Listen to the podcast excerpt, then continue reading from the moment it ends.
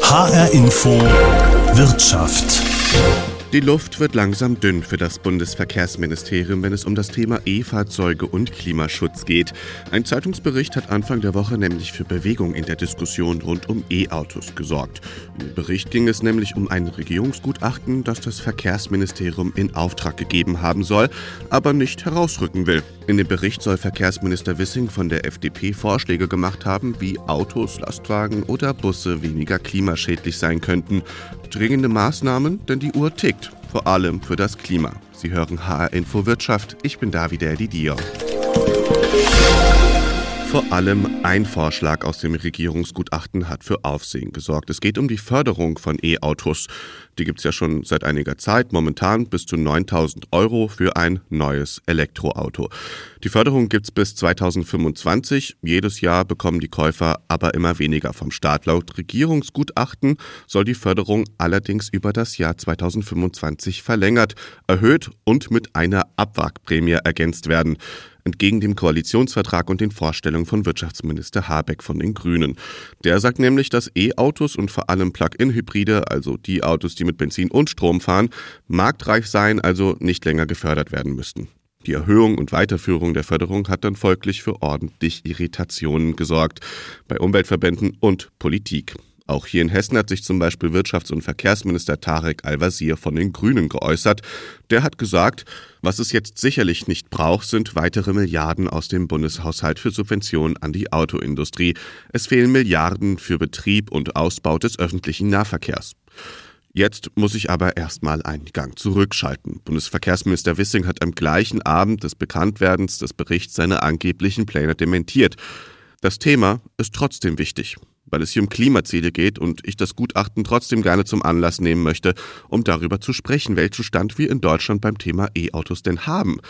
Das wollte ich von Stefan Gerwins vom ADAC wissen. Sehen wir gerade einen Boom auf Deutschlands Straßen?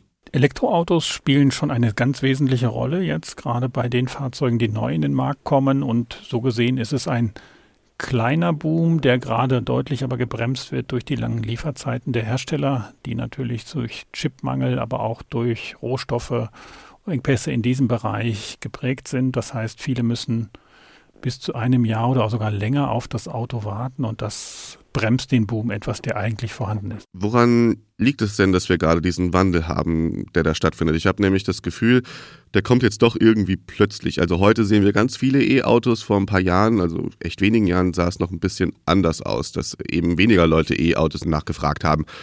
Woran liegt es denn Ihrer Meinung nach? Bis vor anderthalb Jahren war es noch relativ verhalten. Da bin ich bei Ihnen. Da waren es oft auch eher die Zweitwagen bei Personen, also ein Kleinwagen, der eben für die kurzen Wege da genutzt wurde. Natürlich hat Tesla auch eine wesentliche Rolle gespielt, die einfach das Segment und die Perspektive auf das Auto auch auf die Langstrecke deutlich erweitert haben. Dann kam die Förderung des Bundes, die hat einen deutlichen Schub hervorgebracht und mittlerweile wird die Ladeinfrastrukturversorgung auch besser. So gesehen führt das alles zusammen dazu, dass sich mehr Leute dafür interessieren und die hohen Kraftstoffpreise der letzten Monate tun ihr Übriges. Mich würde mal interessieren, was sind denn gerade so aktuell die Probleme, die Verbraucher haben? Also wir haben ja zum einen das Thema, dass Autos gerade nicht geliefert werden können. Das scheint ja eben eine temporäre Sache zu sein. Zumindest wird die noch ein aber gut, die wird noch ein bisschen länger dauern. Aber was hat denn das E-Auto denn noch für Probleme, die gelöst werden müssten? Generell hatten wir lange das Problem, dass die Reichweiten für, bei vielen Elektrofahrzeugen nicht ausreichend war aus Verbrauchersicht und damit die Verunsicherung groß war. Also wenn es nur 300, 400 Kilometer sind mit einer Ladung, dann sehen viele das so als Allround-Fahrzeug auch für die Langstrecke dann als nicht so attraktiv an. Das ändert sich aber, da hat die Industrie schon einiges jetzt an Verbesserungen da. Was wir noch vermissen, ist eine Verbreiterung der Angebotspalette, gerade auch Richtung Klein- und Mittelklassewagen, dass man da auch eben kostengünstige Angebote hat. Ähm, das ist in Bewegung und ich glaube auch mit zunehmend besserer Batterietechnik beziehungsweise auch mit Ansätzen, die zu weniger Rohstoffverbrauch bei den Batterien und damit auch zu weniger Kosten führen, wird das durchaus interessant sein. Letzter Punkt ist die öffentliche Ladeinfrastruktur. Da passiert gerade ziemlich viel und ich glaube, da werden wir auch in absehbarer Zeit erleben, dass die Sorgen der Verbraucher geringer werden. Vieles ist da in Bewegung, vieles ist auf einem guten Weg. Sagt Stefan Gerwins. Er ist Experte beim Thema Verkehr für den ADAC. Zusammengefasst, aus Sicht des ADAC läuft es gar nicht mal so schlecht. Immer mehr E-Autos kommen auf den Markt. Ohne die Lieferengpässe dürften es sogar mehr sein. Die Politik habe jedenfalls die richtigen Weichen gestellt, E-Autos gefördert und die Ladeinfrastruktur verbessert, sagt der ADAC. Wenn man auf die Zahlen schaut, sieht es aber anders aus. Politisches Ziel ist es in Deutschland bis 2030 15 Millionen E-Autos auf die Straßen zu bringen. Das steht im Koalitionsvertrag der Ampelregierung. Laut Institut für Wirtschaftsforschung sieht es aber bisher nicht so danach aus, als würde dieses Ziel erreicht werden. Im März 2020 waren 724.000 elektrisch betriebene Fahrzeuge auf der Straße unterwegs. Eigentlich hätten es aber schon gut 1,3 Millionen sein müssen, wenn man von einem linearen Anstieg ausgeht. Der dürfte aber wahrscheinlich kurzfristig nicht so weitergehen, weil die Autoindustrie nicht so schnell liefern kann. Heißt, die Produktion von E-Autos stockt gerade.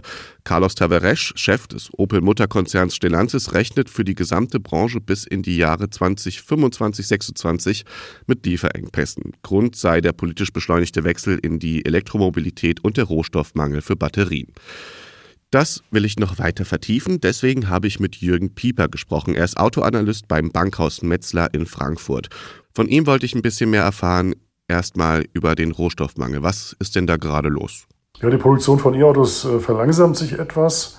Äh, das liegt eben an äh, bestimmten Engpässen bei speziellen Metallen oder einer enormen Verteuerung, was dann auch die Autoindustrie dazu veranlasst, die Produktion eben ein bisschen zurückzufahren und möglicherweise auch darauf zu warten, dass solche Preise mal mal irgendwann wieder runterkommen. Ich würde jetzt noch mal ganz gerne mit Ihnen äh, in die Zukunft schauen, eben auf die Industrie, weil da gibt es ja jetzt immer öfter Konzernchefs, die sich eben zu dem Thema E-Mobilität äußern. Zum Beispiel der BMW-Chef hat gesagt, dass der Verbrenner äh, auch eine Zukunft haben wird. Also jetzt nicht in Europa, da geht er davon aus, dass mehr E-Autos fahren werden, aber eben äh, im Ausland. Also was denken Sie denn dazu eben? Wird es jetzt auf der anderen Seite der Welt keine E-Autos geben? Wird da der Verbrenner eben noch Zukunft haben? Was denken Sie dazu? Eine große Zukunft wird der Verbrenner nicht mehr haben, äh, denke ich.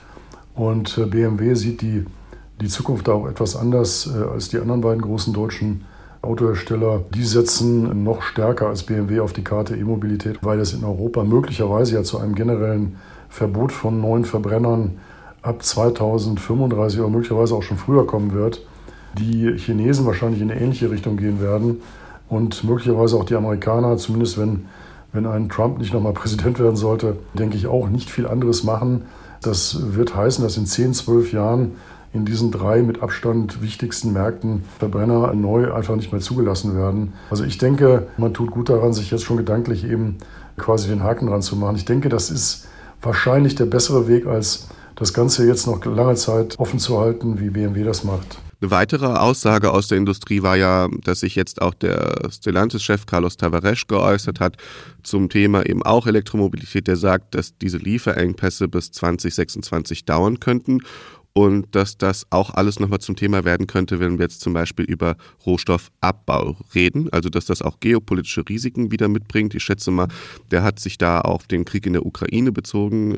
Er sagt nämlich auch ganz konkret, wir wissen nicht, wie uns die Art und Weise gefallen könnte, wie wir Rohstoffe in ein paar Jahren beziehen oder nicht. Und dann gleichzeitig sagt er auch noch, es fehle da an Regulierung und Projektion für langfristige Auswirkungen des Mobilitätswandels von Seiten der Politik. Können Sie damit was anfangen mit dieser Aussage? Was meint er damit? Es hört sich an wie die Aussage äh, eines der sicherlich immer noch äh, äh, zahlreichen Vertreter, die im Grunde genommen, äh, im, im Grunde ihres Herzens äh, Vertreter der Verbrenner Fraktionen sozusagen sind, die sagen, äh, das hat doch äh, eigentlich immer noch so viele äh, Vorteile gegenüber den Alternativen, dass es doch eigentlich blödsinnig ist, sich davon zu verabschieden. Und dann kommen die Argumente, die man ja auch teilweise schon, schon häufiger durchdiskutiert hat. Ähm, ja, Abbau ganz bestimmter Rohstoffe. Man denkt da schnell an Kobalt, der das aus bestimmten afrikanischen Regionen kommt, wo dann auch der Tagebau oder der Abbau vielmehr sorry schmutzig ist, mit Umweltbelastung belastet ist, dass viele Arbeitnehmer dort unter, unter sehr schwierigen Bedingungen das Ganze machen.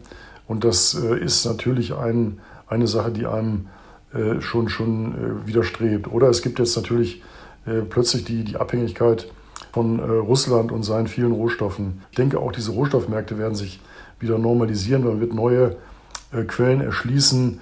Man darf ja auch nicht vergessen, auch Verbrennungsmotoren, das sind eigentlich die viel, viel komplexeren Maschinen als Elektroantriebe. Auch die verbrauchen natürlich jede Menge Rohstoffe und sind eigentlich äh, die komplizierteren Gebilde als das äh, E-Motoren sind. Sagt Jürgen Pieper, Autoanalyst vom Bankhaus Metzler. Von ihm wollte ich wissen, wie die Industrie mit dem E-Autoboom umgeht.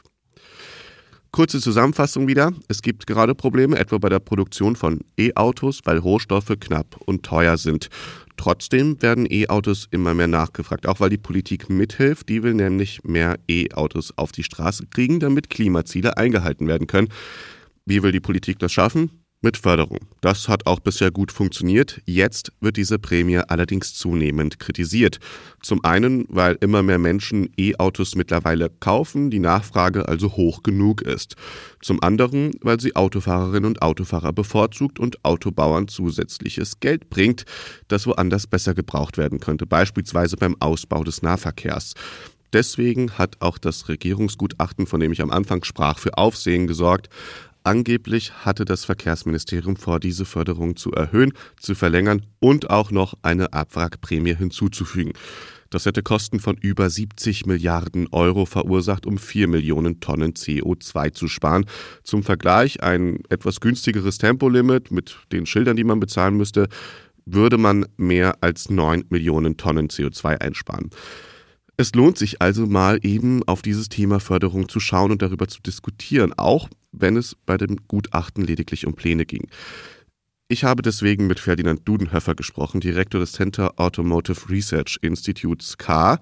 Ich habe ihn gefragt, was er von der Förderung von E-Autos hält und ob sie helfen kann, das Ziel der Politik bis 2030, eben 15 Millionen Autos auf den Straßen zu haben, zu erfüllen. Wenn es so weitergehen würde, dass äh, die Elektroautos so gepreist werden wie die Verbrenner, also dass es diese Prämie weitergeben würde, dann bin ich äh, sehr überzeugt, dass wir diese Ziele schaffen werden. Die Preise werden noch eine Zeit lang steigen. Deshalb brauchen wir die Prämie oder eine Differenz zwischen Verbrenner und Elektroautos. Aber wenn es in der Weise weitergehen würden, durch die neuen Fahrzeuge, die in den nächsten Monaten kommen, durch das Thema Ladeinfrastruktur wird ausgebaut, würden wir den Schwung mitnehmen und das schaffen. Aber Voraussetzung ist, dass wir diese Prämien oder den Abstand zu den Verbrennern den können wir auch so gestalten, dass wir zum Beispiel die Mehrwertsteuer auf die Verbrenner, wenn sie neu sind, in den Markt kommen, erhöhen. Das heißt, dann würde ein Neuwagenkäufer ganz klar sehen, das Elektroauto ist für ihn charmant, ist eine Alternative. Wenn wir das nicht machen, was der Wirtschaftsminister Habeck vorhat, dass er die Prämien kürzt in den nächsten Jahren, beim Plug-in nächstes Jahr ganz rausnimmt, dann werden wir mit großer Sicherheit diese Ziele nicht schaffen. Darüber hinaus könnte man ja auch diskutieren, ob diese Förderung von E-Autos an sich sinnvoll ist, also jetzt gar nicht im Vergleich zu anderen Methoden. Aber ähm, was denken Sie denn allgemein? Wie sollte das Geld denn jetzt im Verkehrsministerium, was da zur Verfügung steht, vielleicht am besten verteilt werden? Schiene, Auto, was, was denken Sie denn so? Ich glaube, was wir in den letzten äh, ein, zwei Jahren gesehen haben, ist eine deutliche Überbetonung der Schiene. Schiene ist sehr, sehr teuer. Und äh, wenn wir uns anschauen, was im Automobilbereich in den nächsten Jahren passiert, das heißt, wir gehen ins autonome Fahren hinein. Autos werden viel komfortabler, werden sicherer, sind deutlich preisgünstiger, wenn man in den ländlichen Raum geht, als zum Beispiel Busse, die leer durch die Gegend fahren oder Schienen, die verlegt werden mit hohen Infrastrukturkosten. Was wir brauchen, ist ein Mix in der Zukunft. In der Stadt hat das Fahrrad eine sehr, sehr wichtige Funktion, am Verkehrsmittel, öffentliche Verkehrsmittel in Großstädten eine wichtige Funktion. Aber darüber hinaus wird das Auto das prägende Verkehrsmittel in den nächsten 50 Jahren sein. So war es in den vergangenen 50 Jahren und die Vorteile sind eigentlich für die Kunden unschlagbar. Vernünftige Preissysteme, ähm, vernünftiger und großer Komfort und Unabhängigkeit und ich kann mir nicht vorstellen, dass sich das groß ändern wird. Auf langen Strecken kann die Bahn interessant sein. In den Städten brauchen wir einen besseren Mix, um die Lebensqualität zu erhöhen. Aber sobald wir an die Ränder gehen und äh, ins ländliche Gebiet gehen, wird das Auto das Verkehrsmittel Nummer eins bleiben. Sagt Ferdinand Dudenhöfer, Direktor des Center Automotive Research Instituts. Er sagt, das Auto bleibe das Verkehrsmittel Nummer eins. Es gibt hier aber auch andere Meinungen, etwa der Deutschen Umwelthilfe. Der Umweltverband ist bekannt dafür, gerne vor Gericht zu ziehen und zu klagen, wenn es um Verkehrspolitik geht. Ich habe mit Jürgen Resch gesprochen. Er ist Geschäftsführer der Deutschen Umwelthilfe und er hat eine etwas andere Sicht auf das Thema Elektromobilität. Für ihn läuft es nämlich weniger berauschend. Wir sprechen mehr von E-Autos, als dass sie tatsächlich eine Rolle spielen äh, bei den zugelassenen Fahrzeugen. Wir haben immer noch im Fahrzeugbestand ungefähr 99 Prozent aller Autos mit Verbrennungsmotor. Und wenn ich mir gerade die Zahlen des ersten Quartals dieses Jahres anschaue, liegen die ein bisschen höher bei den Neuzulassungen als im Vorjahres ersten Quartal. Das heißt, wir laufen im Moment kommunikativ in Richtung E-Mobilität. In Wahrheit ist äh, im Moment der große Run auf immer größere Verbrenner, SUV, Stadtpanzer. Das sind tatsächlich die wirklichen Volumenbringer, die auch der Automobilindustrie die großen Gewinne bescheren. Dann wäre es ja eigentlich ganz gut, wie, wie wir es ja jetzt mitbekommen haben von diesem Bericht, dass man ja eben die Produktion bzw. äh, den Konsum von solchen E-Autos vielleicht doch noch weiter fördert, wäre ja dann ein richtiger Schritt für Sie, oder? Wir sehen ja, dass im Moment gerade die hohen Prämien gezahlt werden, die, und das fanden wir richtig, in den nächsten Jahren schrittweise reduziert werden müssen, weil die E-Autos sind äh, entwickelt, die kommen auf den Markt. Und wir brauchen eigentlich an einer ganz anderen Stelle Impulse für eine umweltverträgliche Mobilität. Und wir brauchen mehr Bahn, Bus, Straßenbahn, bessere Takte, bessere Verbindungen, höhere Zuverlässigkeit und weniger Autos. Das Ersetzen eines Autos mit Verbrennungsmotor durch ein Auto mit Elektromotor löst viele Probleme nicht. Nicht die Verkehrssicherheitsprobleme, nicht das Problem, dass unsere Städte ächzen unter der Blechlawine. Und ähm, auch zum Ausbau der Elektromobilität haben die bisherigen hohen Prämien kaum beigetragen. Denn eines wird in Deutschland anders als in praktisch allen anderen Industriestaaten unterlassen, nämlich die Höherbelastung von Fahrzeugen mit einem hohen Spritverbrauch. Wir brauchen wie in Frankreich eine Zulassungsprämie für eben solche Klimakiller-Autos. In Frankreich 30.000 Euro, wenn eben der Spritverbrauch höher ist, als die EU erlaubt. Äh, wir brauchen auch für die jährliche Kfz-Steuer eine klare Unterscheidung zwischen klimaschädlichen Fahrzeugen, die dann eben 5 oder 8.000, vielleicht auch 10.000 Euro pro Jahr Steuer kosten können. Das sind ja Fahrzeuge, die häufig auch in der Anschaffung 80, 100, 120.000 Euro kosten. Und aus einem solchen System und nicht aus Steuermitteln kann man dann in der Tat dort, wo es sinnvoll ist, für eine Übergangszeit Elektromobilität auch finanzieren. Sagt Jürgen Resch, Geschäftsführer der Deutschen Umwelthilfe. Es ist schon spannend. Alle wollen das Klima schützen und unterstützen E-Autos, aber der Weg, den sie vorschlagen, der ist sehr unterschiedlich. Ich fasse auch nochmal zusammen. Bei der Förderung von E-Autos geht es um viel Geld. Es geht um hohe Milliardensummen. Die einen sagen, dass die Förderung wichtig sei, weil sie letztendlich die Kaufentscheidung da beeinflusse, wo sie stattfinde, also beim Autokauf selbst. Und die anderen sagen, das wäre nicht fair. Die Förderung helfe nur der Autoindustrie und das Geld fehle an anderer Stelle, wie zum Beispiel bei der Schiene, also dem Nahverkehr, äh, der besteht ja auch aus Bussen. Und besser für das Klima sei es, wenn es weniger Autos insgesamt gäbe. Was wäre denn jetzt am besten für das Klima? Darüber habe ich mit Marion Thiemann von Greenpeace gesprochen und ich habe sie gefragt, wo sie denn aktuell die Probleme im Verkehrssektor allgemein sieht, was den Klimaschutz angeht. Das größte Sorgenkind im Verkehr ist der Straßenverkehr. Das muss man mal ganz deutlich sagen. Also da kommt wirklich am meisten äh, CO2-Ausstoß her. Und da gibt es auch einfach noch nicht so viele Antworten von der Politik, wie man da schnell CO2 reduzieren kann. Und das Ziel ist im Vergleich zu 2019 etwa eine Halbierung bis 2030 des CO2-Ausstoßes. Dazu muss man wissen, seit 1990 hat sich eigentlich kaum was getan, was Klimaschutz im Verkehr angeht. Der hat also seinen Beitrag noch überhaupt nicht geleistet zu den Pariser Klimazielen. Und das Problem ist, dass die Maßnahmen, die politisch vorgeschlagen wurden bisher, einfach überhaupt nicht ausreichen, um dieser Herausforderung gerecht zu werden. Denn man redet sehr, sehr gerne über die Förderung von Elektroautos und Co., aber eben nicht darüber, wie man quasi von dem, was wir falsch machen, und zwar dem Verbrenner, wegkommt. Und das ist so ein bisschen das Problem in der deutschen Verkehrspolitik. Man will sich immer in die Zukunft fördern, ohne sich vom Gestern zu verabschieden. Also es ist so ein bisschen so, wie wenn ich ein Haus im Flammen stehen sehe und ich fange an zu löschen. Das ist auch richtig zu löschen. Aber es hilft mir nicht, wenn ich nicht dafür sorge, dass nicht auch neue Brände immer wieder entfachen.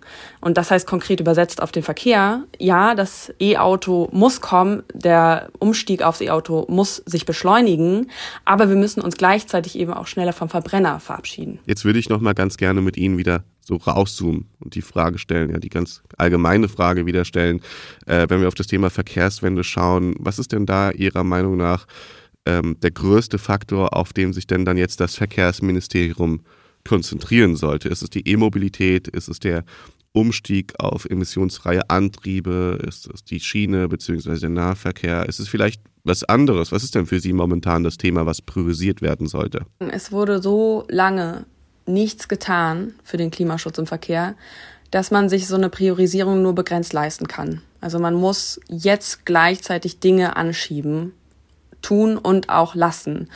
Die zwei großen Herausforderungen für Klimaschutz im Verkehr ist zum einen, wir brauchen eine Halbierung des Autoverkehrs und das so schnell wie möglich. Das heißt, wir müssen wirklich weg vom Auto, umsteigen in Bus, Bahn, Fahrradfahren und da, wo es geht, zu Fuß gehen. Da kommen wir auch ganz schnell an Fragen der Flächengerechtigkeit in Städten, parkende Autos, wie man Flächen umwidmen kann, aber auch äh, sichere Radwege auf dem Land, Angebote für Menschen auf dem Land, die gar kein Auto fahren, die jetzt äh, darauf angewiesen sind, abgeholt zu werden von irgendwelchen Verwandten, die mit dem Taxi fahren müssen, äh, weil es keinen Bus gibt und so. Also da braucht es einfach auch besseren ÖPNV. Und die zweite Herausforderung ist der Umstieg auf Elektromobilität.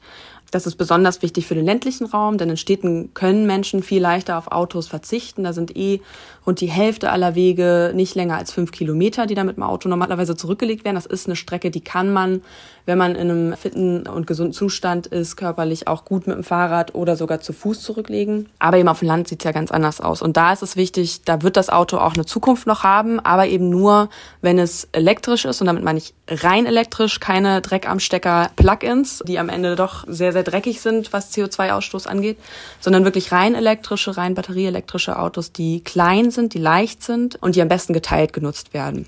So stellen wir uns die Mobilität der Zukunft vor, vor allen Dingen, wenn wir uns fragen, wie wir mit dem Verkehr Klimaziele aus Paris einhalten können. Dazu gibt es ja noch die Kritik, kann man sagen, ähm, das ist ja gut, dass Leute auf E-Autos umsteigen sollen, aber dass die ja eben einfach noch ziemlich teuer sind, vor allem eben ohne äh, eine Förderung, also dass Leute sich das schlichtweg einfach nicht leisten können E-Autos zu fahren und deswegen Verbrenner kaufen. Deutschland haben wir die Situation, dass enorm lange von der Verbrennerlobby Zweifel um das E-Auto gestreut wurde. Und das ist auch hartnäckig, das begegnet mir immer, immer wieder, dass Verbrenner billiger seien als E-Autos, was einfach nicht stimmt, wenn man mal alle Kosten im Leben eines Autos mit betrachtet. Dass ein Verbrenner immer noch CO2-mäßig besser wäre als ein E-Auto, stimmt auch nicht. Selbst auch mit bei einem Strommix wie in Deutschland wo auch noch Braunkohle mit drin ist, ist das E-Auto CO2 bilanziell besser. Also da sind sehr viele Mythen, die sehr hartnäckig sind. Und ich finde es grundsätzlich schwierig zu sagen, naja, ähm, wir verstecken uns jetzt mal äh, als Autoindustrie hinter den Kunden und Kundinnen, weil erstmal einfach eine große Autoabhängigkeit besteht äh, in Deutschland. Das heißt, Menschen wollen ja nicht unbedingt Auto fahren, sie müssen es einfach teilweise, weil die Alternativen äh, jahrelang nicht ausgebaut wurden, nicht verbessert wurden. Wir sehen auch bei der Bahn, dass es äh, Länder gibt, die Bahnverkehr priorisiert haben. Äh, gucken wir mal in die Schweiz, gucken wir mal nach Japan. Äh, das ist da ein ganz anderes Erlebnis und auch Pünktlichkeit ist was anderes. Das ist aber auch ein äh, Problem des Einsparens, was jahrelang, ähm, die Bahn war halt nicht Priorität im Verkehrsministerium. Das merken wir. Man darf eben auch nicht vergessen, dass die Autoindustrie enorm viel große Autos beworben hat. Also es gab sehr, sehr viel Werbung für SUVs und das beeinflusst natürlich auch immer die Entscheidung. Und wenn das dann gepaart ist mit einem Vakuum bei der Verkehrspolitik, was Klimaschutz angeht, einem Nichtstun, einem Schlafen äh, oder Schlafwandeln, dann dann fallen die Entscheidungen eben so aus, aber das muss absolut nicht so bleiben. Sagt Marion Thiemann, Verkehrsexpertin beim Umweltverband Greenpeace. Immobilität E-Autos. Dabei geht es nicht nur um staatliche Förderung und die Ladesäulen auf der Straße.